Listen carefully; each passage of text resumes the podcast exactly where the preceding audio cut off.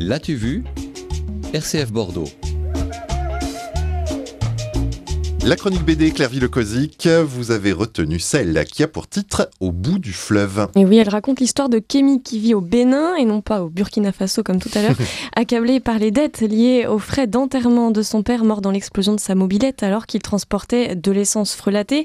Accablé, le jeune garçon l'est aussi par la culpabilité qu'il éprouve envers son frère jumeau, dont il n'a plus de nouvelles depuis qu'il a été arrêté par la police alors que Kémy était, lui, parvenu à s'enfuir. Alors n'ayant plus d'attache, il part à la recherche de son frère dont on dit qu'il est parti sur le delta du Niger, là-bas, tout au bout du fleuve. Oui, donc euh, respectons la langue française, on peut dire que c'est un road trip. c'est ça, c'est même plutôt un fleuve trip, puisque Kémy enchaîne stop en camion puis en bateau. Il se fait raqueter, il dort où il peut. Ce voyage initiatique aux conditions difficiles est aussi un voyage intérieur, une quête peuplée de croyances.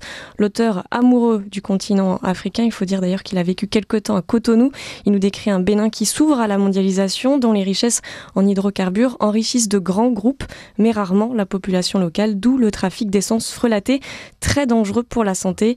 Le récit est efficace, critique, sans cliché et sans complaisance. Et donc l'auteur, euh, Jean-Denis Pendanx, signe le dessin et le scénario. Et oui, et c'est son premier album en solo. Il avait euh, déjà brillé avec ses dessins, notamment lors de ses collaborations avec Christophe Dabitch, avec qui il avait réalisé la série Géronimus, ou aussi ce très brillant diptyque, toujours chez Futuropolis, intitulé Abdallahi, le serviteur de Dieu. Il a aussi travaillé avec un autre scénariste, Stéphane Piatzek, pour Tsunami ou aussi euh, Le Maître des Crocodiles. Cette fois-ci, donc pour la première fois, Jean-Denis Pendanx est le chef d'orchestre scénaristique et graphique de cette histoire. Et alors, euh, l'album euh, que vous avez sous les yeux, il est très coloré.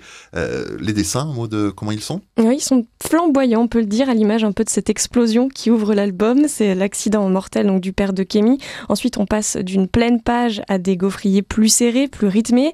Et lorsque le temps le permet, on se balade dans de grandes images très belles, souvent très animées, du marché Tokpa à Cotonou, aussi de la cité lacustre de Ganvier avec ses maisons sur pilotis. Le regard se laisse porter, un peu comme celui de Kémy, qui découvre lui aussi de nouveaux paysages au fur et à mesure de son avancée vers le Niger. La palette d'ambiance nous porte du bleu de la nuit dans la forêt sacrée, au gris de la ville ou encore au jaune flashant des longues routes arides.